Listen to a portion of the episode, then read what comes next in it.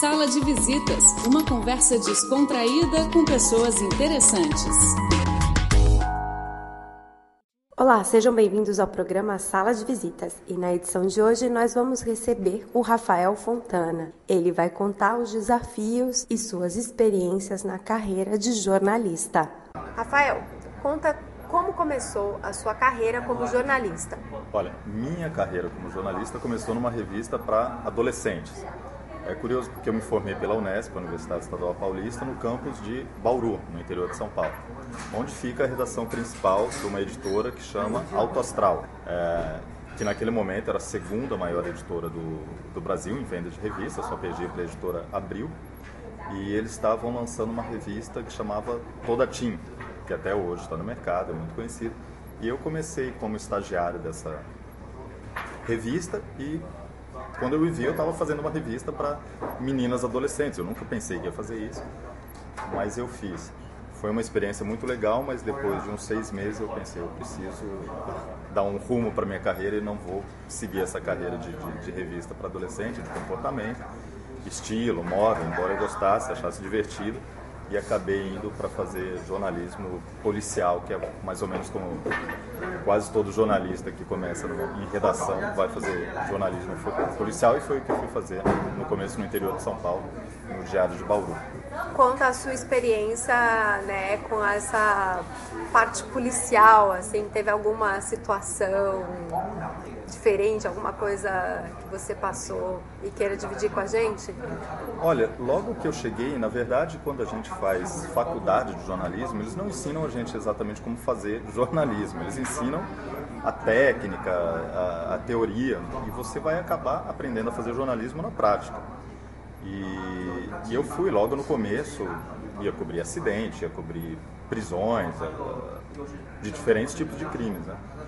E logo no começo eu fui entrevistar um, um, uma pessoa, um homem que tinha sido preso, e acabei arrancando a confissão dele para a matéria antes da polícia. Mas é porque eu fiquei insistindo tanto para ele falar que, que era ele o, o culpado, e eu não sabia que não podia fazer isso, na verdade. Uh, mas ele acabou confessando para mim e um policial escutou a história. Eu falei, ele confessou ali para o jornalista. E aí foi lá e depois o, o, o delegado veio e eles a, ah, obtiveram a confissão do, do homem, pelo menos ali na, naquele momento, né? não na, na, justiça, mas na delegacia, depois que eu já tinha conseguido a informação dele. E até o fotógrafo na época falou assim: ah, Nossa, é a primeira vez que eu vejo isso, você, um jornalista, conseguir uma informação antes da polícia. Ah, e a partir daí eu fui desenvolvendo, eu era muito novo e fui descobrindo como fazer o jornalismo, mas logo eu passei para a área esportiva. Eu deixei essa parte de crimes e fui cobrir esportes. E conta como que foi essa experiência no, no esporte? Você ficou no futebol ou cobria outros esportes? Fazia futebol, principalmente. No Brasil, esportes é 90% futebol e 10% todos os outros esportes.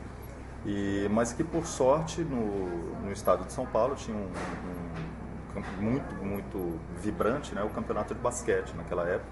Campeonato Brasileiro de Basquete, os principais uh, clubes são no estado de São Paulo. Hoje, Rio de Janeiro e, e Distrito Federal estão muito fortes, mas naquela época eram os, os clubes de São Paulo que eram os principais representantes. Então era basicamente futebol e basquete que eu fazia com esporte. E que é, uma, é muito dinâmico, muito gostoso de fazer. A cobertura esportiva é uma das mais prazerosas que existem. E quais os desafios que você enfrentou? É, porque você teve que mudar o seu estilo de escrever, de reportar ainda, né? Do time para o crime para o esporte. Quais foram os desafios entre se encontrar como jornalista nesses campos tão diferentes? Olha, a gente costuma dizer que o jornalista ele é um generalista. Ele não. Óbvio que você pode trabalhar segmentado em algumas áreas, mas você tem que saber de tudo. Você, para ser um profissional completo, você tem que conseguir transitar nas diferentes áreas. É, no começo, você trabalha o seu estilo, é completamente diferente. O, o, quando você trabalha com comportamento, com artes, você tem muito mais liberdade, muito mais licença poética para escrever. Quando você trabalha com crime, com policial, com justiça, é extremamente técnico e factual. Quando você trabalha com esporte, novamente você tem liberdade para usar, para brincar, fazer uma, uma, um estilo de jornalismo mais leve, mais saudável, às vezes até divertido. E até que eu fui me encontrar depois, de vez, no, como editor, fazendo muito mais economia e política, e foi onde eu segui minha, minha carreira, não só de jornalismo, mas de relações públicas, de comunicador, muito mais na área de política e economia do que qualquer outra. Eu acabei me encontrando nessa área. E como foi na parte de economia e política? Qual foi o seu caminho ali? Quando houve a bolha da internet no, no Brasil, houve no mundo e, simultaneamente no Brasil, eu acabei sendo contratado para trabalhar na América Online, que era naquele momento era o maior portal de, de de internet do mundo, o maior grupo de, de comunicação, né? o grupo All Time Warner. E ali, como fazendo notícias, eu estava muito mais vinculado à área de política e economia. Mais edição, seleção de matérias e, e reportagens que vinham de agências parceiras e nós fazíamos a edição e a seleção das matérias. E eu acabei ficando muito mais ligado, eh, interessado também pessoalmente na parte de política e economia. E quando eu ingressei na área, eu acabei me mudando para Brasília, que era uma cidade que eu já tinha morado, eu já conhecia alguns jornalistas que estavam lá. Eu acabei indo fazer relações públicas e assessoria de imprensa, basicamente na área de, principalmente política e economia também. E dentro do, quando você trabalha, né, para uma, uma grande empresa de internet, uma plataforma, como como que funciona é a escolha do conteúdo? Porque muitas vezes a gente vê que tem muita notícia tendenciosa para chamar a atenção né, do, do público e tal. Como que funciona essa seleção? Existe um critério para como que os, os, jornalistas lidam com essa ideia de ser tendencioso e interessante? Acontece que no começo, no, no Brasil, houve portais de notícias que se associavam a parceiros e recebiam as notícias desses parceiros, normalmente agências de notícias ou jornais. Então a notícia vinha pronta. O que a gente fazia era selecionar as notícias que iam entrar em destaque, as imagens, os vídeos e dar um destaque para aquilo não havia muita liberdade editorial para mexer no material que vinha, era um acordo já com os parceiros. Então, a linha editorial acabava que era dos parceiros e não dos portais. Hoje em dia, você vê que os, os portais de notícias, eles produzem o próprio conteúdo. E normalmente estão associados a grandes grupos de comunicação do Brasil. Principalmente as organizações Globo, Grupo Folha, Abril e Estado, que são os principais uh, produtores de notícias uh, nacionais e internacionais dentro do território brasileiro são esses quatro grupos. Então, o brasileiro está um pouco preso à opinião desses grandes grupos de comunicação. Óbvio que existe uma produção local, regional, nas diferentes regiões do Brasil, mas o, a grande mídia brasileira ainda, se podemos dizer isso, que está muito mais pulverizada hoje, ainda está na mão de grupos tradicionais da, do jornalismo, da comunicação do Brasil. Então, essa tendência, esse viés político que se tem, principalmente político, uh, que se tem na, nas notícias no Brasil, depende da, da visão desses grandes grupos, dessas grandes corporações de mídia, que muitas vezes estão ligadas com grandes organizações empresariais. E nessa coisa de globalização, cooperações e tudo mais, é, você tem a figura do, do, jornalista, como ele se posiciona e tal. E no Brasil, é, há um tempo atrás, eles meio que aboliram a, a profissão. Você não precisava se formar jornalista para ser um jornalista. Você, como jornalista, o que você pensa sobre isso? Olha, eu como jornalista, eu penso que assim como acontece em algum, alguns outros países, o diploma não deveria ser obrigatório para você exercer a profissão. O que muitas vezes eu sou criticado pelos meus colegas jornalistas por não estar defendendo a carreira. Não é isso. Eu defendo a carreira e defendo que bons profissionais estejam atuando na carreira, mas que não seja obrigatoriamente um profissional diplomado. Né? Uma pessoa que conhece profundamente a economia e tem um bom texto, tem uma boa visão de, de, de notícia, ele pode ser jornalista. Por outro lado, há países que também não cobram diplomas de outras carreiras. Por exemplo, nos Estados Unidos e em alguns outros países, Argentina, você não precisa necessariamente ser um bacharel em direito para ser juiz. Você pode ter outras profissões e por outros meios, outros caminhos, chegar à carreira de juiz. Isso acontece. Um juiz classista, como existia antigamente no Brasil. Então, ao mesmo tempo que eu defendo que para você ser jornalista você não precisa fazer uma graduação em jornalismo, eu defendo que algumas outras carreiras, com exceção das carreiras técnicas, médicas, engenheiros e exatas, que você realmente precisa de pessoas uh, profissionais especializadas, por responsabilidade e tudo mais, uh, você não se exija diploma de todo mundo.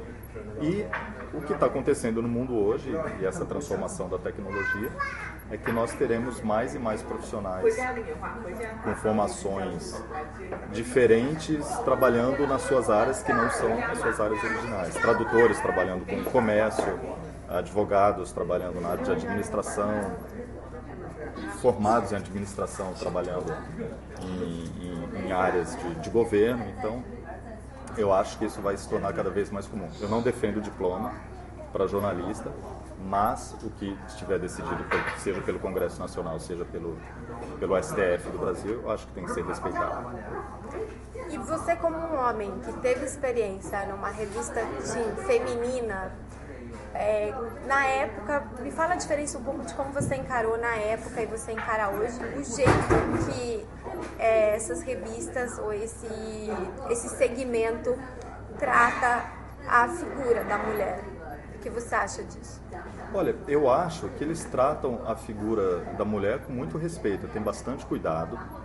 Normalmente, a, as pessoas que estão em postos chaves de comando nessas redações são mulheres e elas são muito cuidadosas, principalmente com as mais jovens. Não, a, a, não acho que elas simplesmente reproduzem a realidade da mulher dentro de uma revista. Elas tentam, sim, uma orientação para que a mulher tenha muito mais protagonismo na sociedade.